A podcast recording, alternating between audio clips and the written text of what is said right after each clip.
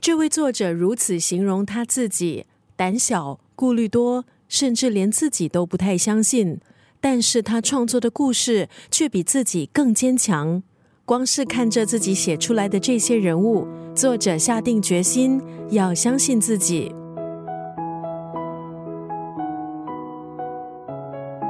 今天在九六三作家语录分享韩国作家张留珍的短篇小说集《从此好好过生活》。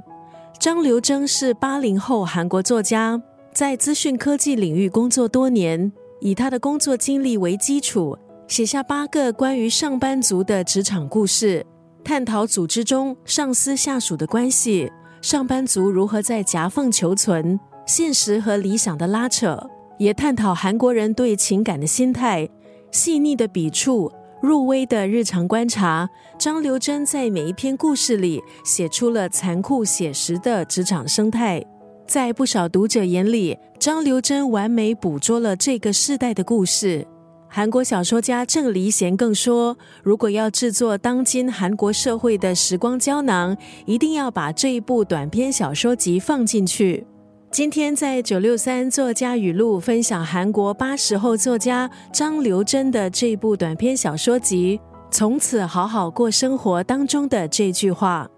关于人生。有一些事是无可奈何的事，但却是非做不可的事。以轻松讽刺的语调书写韩国的社会百态，书中的短篇真实却不乏幽默，展现出作者对人群还有生活的洞察力。